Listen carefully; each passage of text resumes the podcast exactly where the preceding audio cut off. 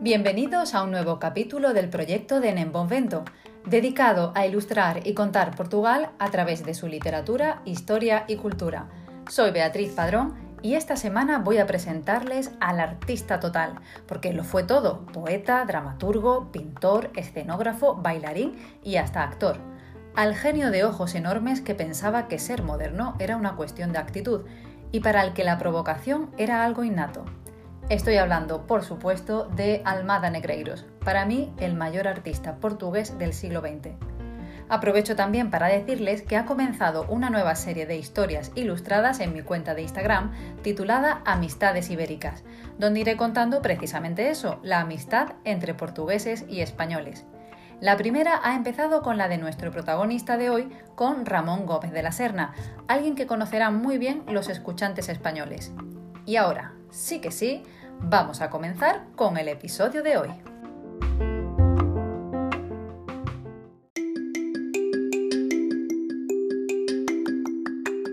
José de Almada Negreiros nació en 1893 en la antigua colonia portuguesa de Santo Tomé y Príncipe, aunque pronto su familia se mudó a Lisboa. Pasó su infancia interno en el colegio de los jesuitas de Campolide, ya que después de morir su madre, su padre se mudó a París, se casó y nunca más volvió a por él. Una de las anécdotas que cuenta de sus años en el internado fue cuando al derrapar por el pasillo se choca con el director que lo agarra por los hombros y le espeta. Dime una cosa, tengo 360 alumnos y todos tienen ojos en la cara. ¿Por qué demonios tienes tú la cara en los ojos? Durante aquellos años se interesó someramente por los clásicos, pero nunca siguió con los estudios, sino que prefirió dedicarse a su vocación, ser moderno Empezó por el dibujo humorístico y su primer trabajo firmado data de 1911. La Baixa Lisboeta le ofrecía todo lo que su espíritu necesitaba en aquel momento, codearse con los protagonistas del medio artístico e intelectual de Lisboa, Fernando Pessoa, Mario de Sacarneiro y los pintores Amadeo de Sousa Cardoso y Santa Rita Pintor. Será con tres de ellos que Almada formará parte de la revista que revolucionó en 1915 el panorama artístico portugués, Orfeu. La revista fue vapuleada por el prestigioso crítico literario Julio Dantas y Almada, incapaz de resistirse, le respondió con el famoso manifiesto Antidantas, donde su ironía y mordacidad acababan por dirigirse no solo al crítico, sino a toda su generación sentimentalista y decadente.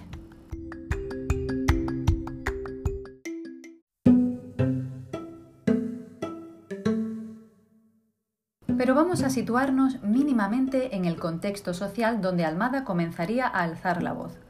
Cuando se proclamó la República en 1910, Almada tenía 17 años, y si los años previos a su proclamación habían sido conturbados, los que le siguieron no fueron mucho mejores. Los gobiernos se sucedían uno tras otro sin que ninguno encontrara una solución para acabar con la inestabilidad. Es en este Portugal que además acabaría por entrar también en la Primera Guerra Mundial, forzado por Reino Unido, que Almada urge a romper moldes y ataduras con el pasado, a crear la patria portuguesa del nuevo siglo. O, como remata al final de su ultimátum a las generaciones portuguesas del siglo XX, el pueblo completo será aquel que haya reunido en sí el máximo de sus cualidades y defectos. Ánimo, portugueses, ya solo os faltan las cualidades.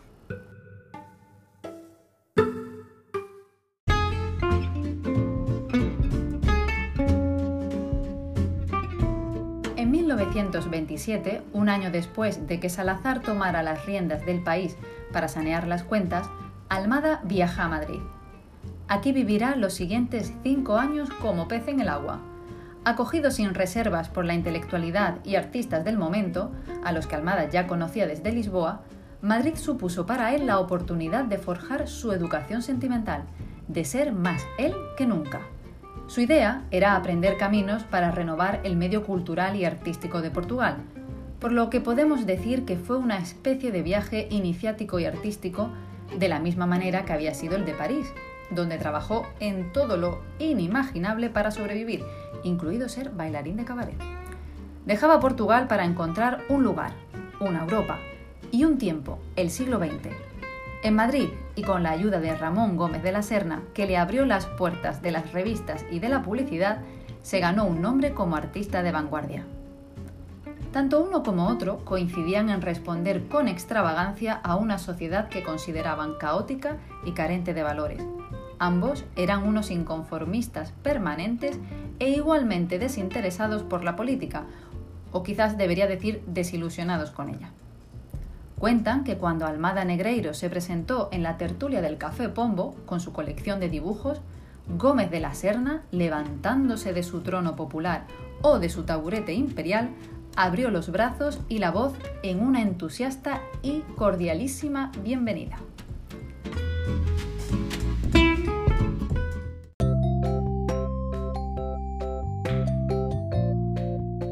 Pero Almada no solo acudía a la tertulia de su amigo de la Serna, sino a casi todas, a la del café La Granja Elenar en la calle de Alcalá, con Unamuno, Valle Inclán, Lorca, Alberti, Poncela, Edgar Neville y Miguel Miura, y hasta por la de los arquitectos racionalistas en el Café Zahara, que acabaron por encargarle los murales del Cine Barceló, el de San Carlos o el del Teatro Muñoz Seca.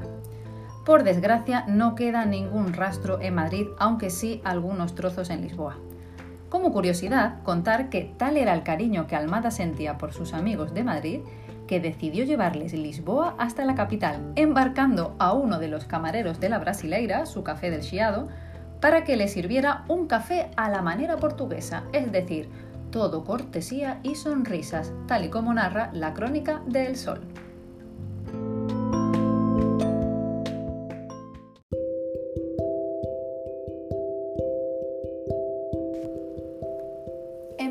En 1932, y debido a la inestabilidad de la Segunda República Española, Almada regresa a Portugal. Se siente optimista frente a la posibilidad de mantener una relación saludable entre los poderes públicos y su individualidad artística. Y es que, a pesar de su irreverencia, Almada nunca se vio a sí mismo como un activista político. Su matrimonio, ya tardío para la época, con la pintora Sara Afonso, le trajo la estabilidad vital que necesitaba. Su mujer, mucho más sensata y práctica, le proporcionó la seguridad financiera que necesitaba, garantizándole el camino hacia la consagración artística en el país. Parte importante de su obra fue encargada por arquitectos e ingenieros del Estado Novo, como Duarte Pacheco, del que ya hablamos aquí la temporada pasada, aunque eso nunca lo convirtió en un artista del régimen. Y para muestra, les invito a venir conmigo hasta las estaciones marítimas de Lisboa para contemplar los paneles que Almada diseñó y que causaron la ira del ministro de Obras Públicas.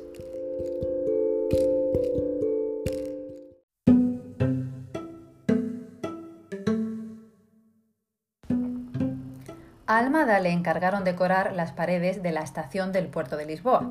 La idea era que los turistas de primera clase que desembarcaran en la ciudad fueran recibidos con un espectáculo grandioso. Y Almada cumplió con la parte de dar espectáculo, que era algo que le llena alma, pero no aquel que esperaba el régimen.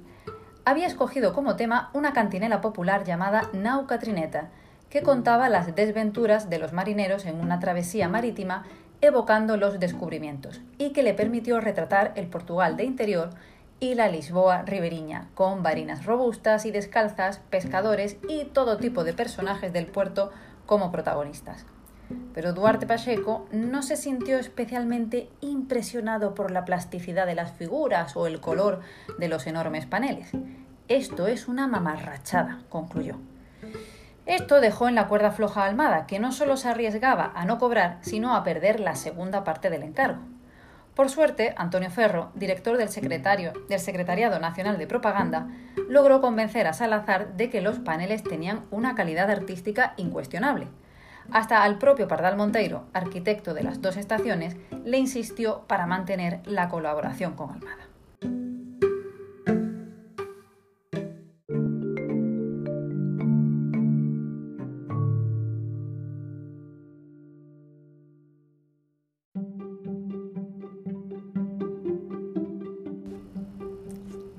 ¿Y se dejaría intimidar Almada Negreiros? Por supuestísimo que no. Si en la de Alcántara había un hilo mínimamente relacionado con la historia de Portugal, en la de Conde de Óbidos, Almada puso el foco en los que sufren, en aquellos que tienen que emigrar para huir de la miseria, en los saltimbanquis pedigüeños, en fin, personajes que poblaban diariamente el puerto de Lisboa.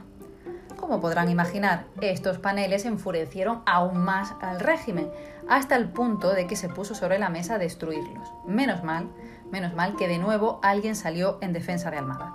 Esta vez el director del Museo de Arte Antiguo, que convenció a Salazar de que los paneles suponían la mejor tarjeta de visita que Lisboa podía tener. Almada cobró, para descanso de Sara, y defendió siempre esa obra porque era la que sentía más suya y que mejor mostraba quién era. Si quieren, cuando vayan a Lisboa y el mundo vuelva a la normalidad, pueden hacer una visita guiada y disfrutar de esta maravilla.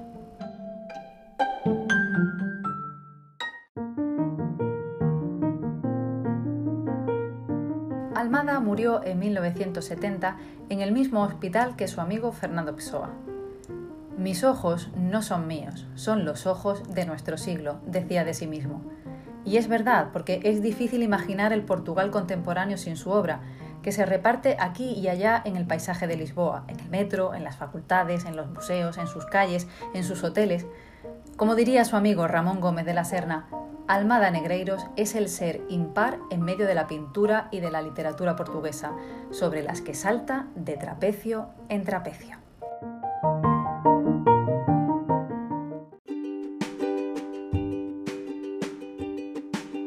Muchísimas gracias por haber llegado hasta aquí y espero que hayan disfrutado conociendo al más multifacético de los artistas portugueses.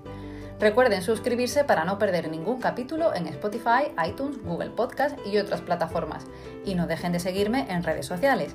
Si les ha gustado y usan iTunes para reproducir el podcast, les agradecería enormemente que lo valoraran poniendo estrellitas. Y si están escuchándolo en su móvil, deslicen la pantalla hasta abajo y las verán allí, al final que hicieran una crítica o compartieran el capítulo.